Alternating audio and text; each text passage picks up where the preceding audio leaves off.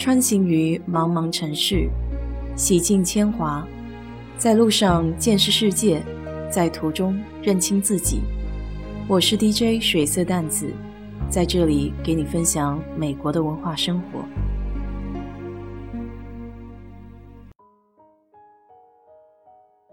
今天基本上电和网都恢复了，部分地区的水还有些问题，但周六应该可以全面恢复正常。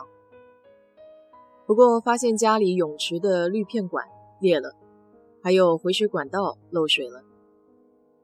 反正也是准备要修泳池的，也算借个机会把这件事情放在议程上了。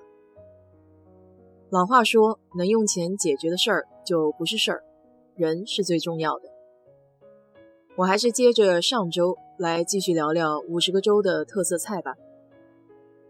上次说到第十六州 Kansas 的肋排烧烤，这次就从肯德基的老家肯塔基说起吧。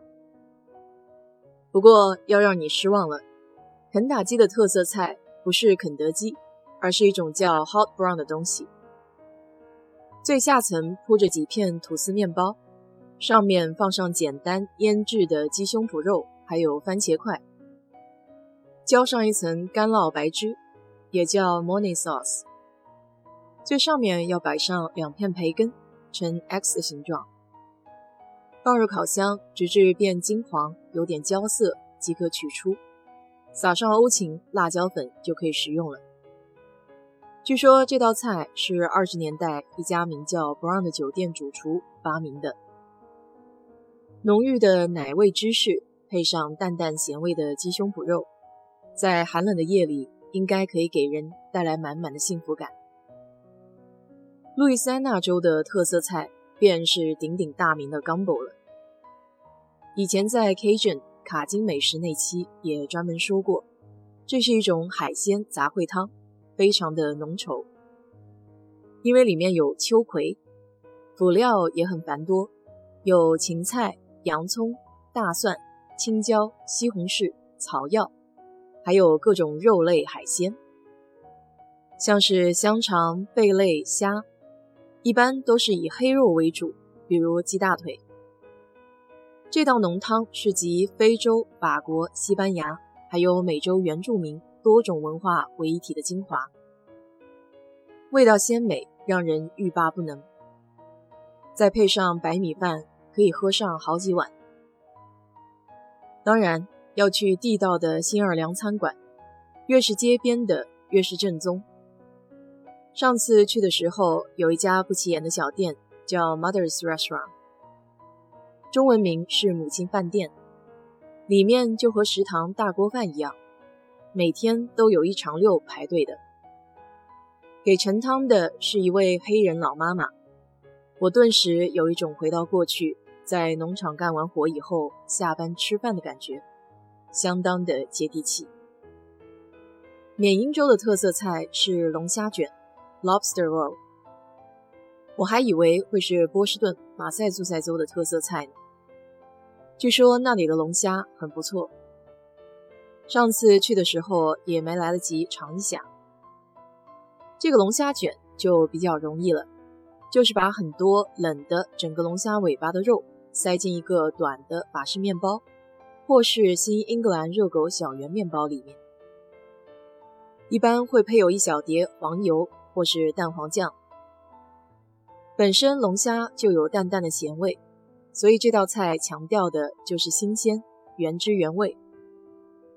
满满一大口咸滋滋、Q 弹的龙虾肉，混合着软糯的面包，加上黄油。别提有多满足了。马里兰州以蟹肉饼出名，这些靠着东海岸的大洲都富产海鲜。这里的螃蟹大多是海里的蓝蟹。为了保持蟹肉的风味不被辅料所影响，尽量会使用味道比较淡的填充物，像是由碎饼干、蛋黄酱还有鸡蛋制成的包裹物。这里的蟹肉饼。不同于其他地方的是用的酱，马里兰地区倾向于用一种叫 Old Bay 的调味料，还有 Worcestershire 和黄芥末酱。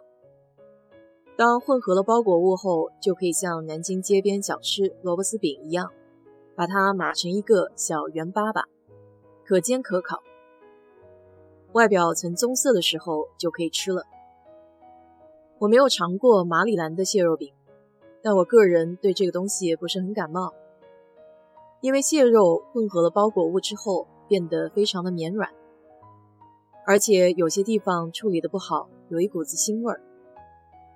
我还是更喜欢慢慢的拆螃蟹，各种乐趣更加盎然。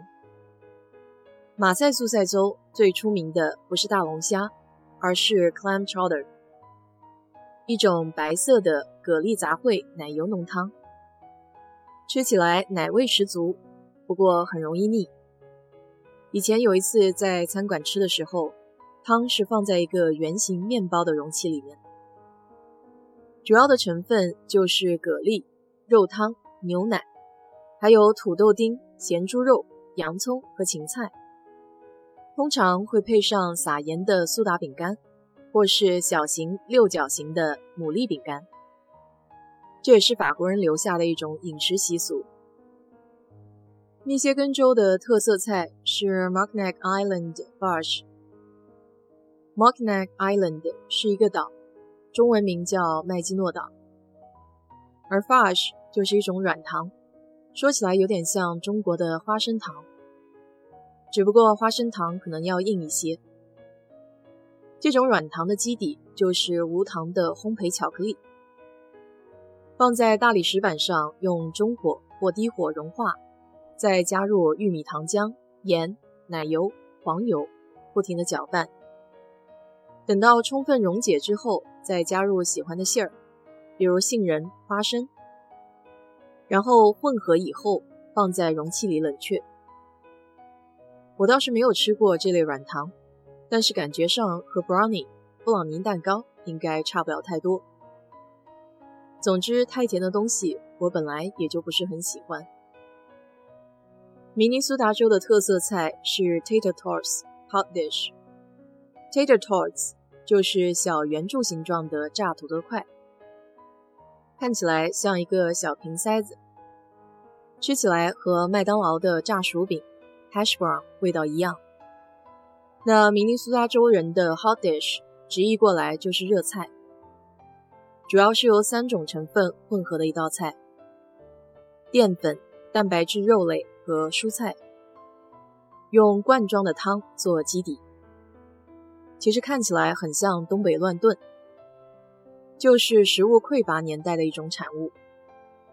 热荤类的典型是土豆或意大利面、碎牛肉、绿豆和玉米，再加上罐头汤作为粘合剂。在这种热菜的基础上，铺上了一层前面提到的小瓶塞子状的炸薯块，这就是地方特色了，可以说是相当豪放。密西西比州的特色菜最为简易，就是炸鲶鱼片，用玉米面裹一下，下油锅炸炸就可以吃了。密西西比州是比较早开始商业养殖鲶鱼的州。二零零六年的时候，鲶鱼的产量就占了总销售额的百分之五十三，所以鲶鱼作为特色菜也就不足为奇了。密苏里州的特色是烤 ravioli。就是以前介绍的一种芝士馅儿的意大利小方馄饨，裹上面包屑油炸，通常是一道开胃菜，还得蘸上意大利的西红柿酱吃，这里叫 marinara sauce。蒙大拿州的特色是 huckleberry，一种浆果，长得很像大蓝莓，学名叫月菊莓。这个单词在古老的美式英语中也有一席之地。比如有人说，a huckleberry over my persimmon，柿子树上的月菊梅，代表已经超出我的能力范围了。另外一句话，I'm your huckleberry，我是你的月菊梅，代表这项工作我完全可以胜任。我非常喜欢它的各种成品的颜色，因为都是紫色的。内布拉斯加州的特色是在肉桂卷上浇辣椒酱，这可真是奇特的口味。就好像墨西哥人喜欢在西瓜上撒辣椒粉吃，会不会就是甜辣酱的感受呢？反正辣椒和肉桂都是暖身子的，估计大冷天吃着比较带劲。这种吃法从六十年代开始就作为学校的午餐广为流传。内华达州可就好玩了。这个视频里说，这个州的特色是自助餐，就是 Amy 在的拉斯维加斯。想想看，也是，这里是赌城，是全世界各地美食的汇集处。于是它便自成一体，成为了联合菜。说起来还是蛮怀念可以敞开肚子吃的美好时光的。新汉普十二州最出名的是苹果酒甜甜圈 （Apple Cider Donut）。关于它的味道，有一篇有意思的《纽约客》报道，用的标题是“苹果酒甜甜圈是一个谎言”。作者评价：“你以为这道含有苹果名称的甜甜圈会带来酒香四溢、清爽秋末的感觉？”千万别傻了，吃起来它和普通的甜甜圈没两样。看了这样的报道，我连尝试一下的愿望都被熄灭了。不过老实说，本地韩国人开的甜甜圈店还是可以的，因为没有美国人做的那么甜腻。新泽西的特色是 saltwater taffy，盐水太妃糖。不好意思，这个糖真心不好吃。不知道你有没有在加油站看到过用透明蜡纸包装的五颜六色的糖？就是那种糖的制作过程倒是有点意思，就是靠不断拉伸粘的白糖、黄油、调味剂、色素的混合物，直到充气为止。新墨西哥州的特色是绿色的长辣椒，算是在当地独立培养出的一个新品种。去过新墨西哥的人都知道，那里属于沙漠环境，生长的都是像仙人掌之类的旱地植物。这种辣椒，它的生命力很顽强，在如此艰难的环境下都可以生存下来，不得不佩服这些早期的科研人员。最后来说说纽约这座全世界闻名的城市吧，你猜猜看，最特别的食物是什么呢？纽约披萨，你没有听错，就是披萨。这种纽约式的披萨有什么特殊呢？它的皮非常的薄，因为是手工扔出来的，但是边缘是厚的、脆的，中间比较软，所以在吃的时候可以对折手拿，这样方便。传统的浇头就是番茄酱和 mozzarella 芝士，果然是极致的，都是精简的。好了，今天就给你聊到这里。如果你对这期节目感兴趣的话，欢迎在我的评论区留言，谢谢。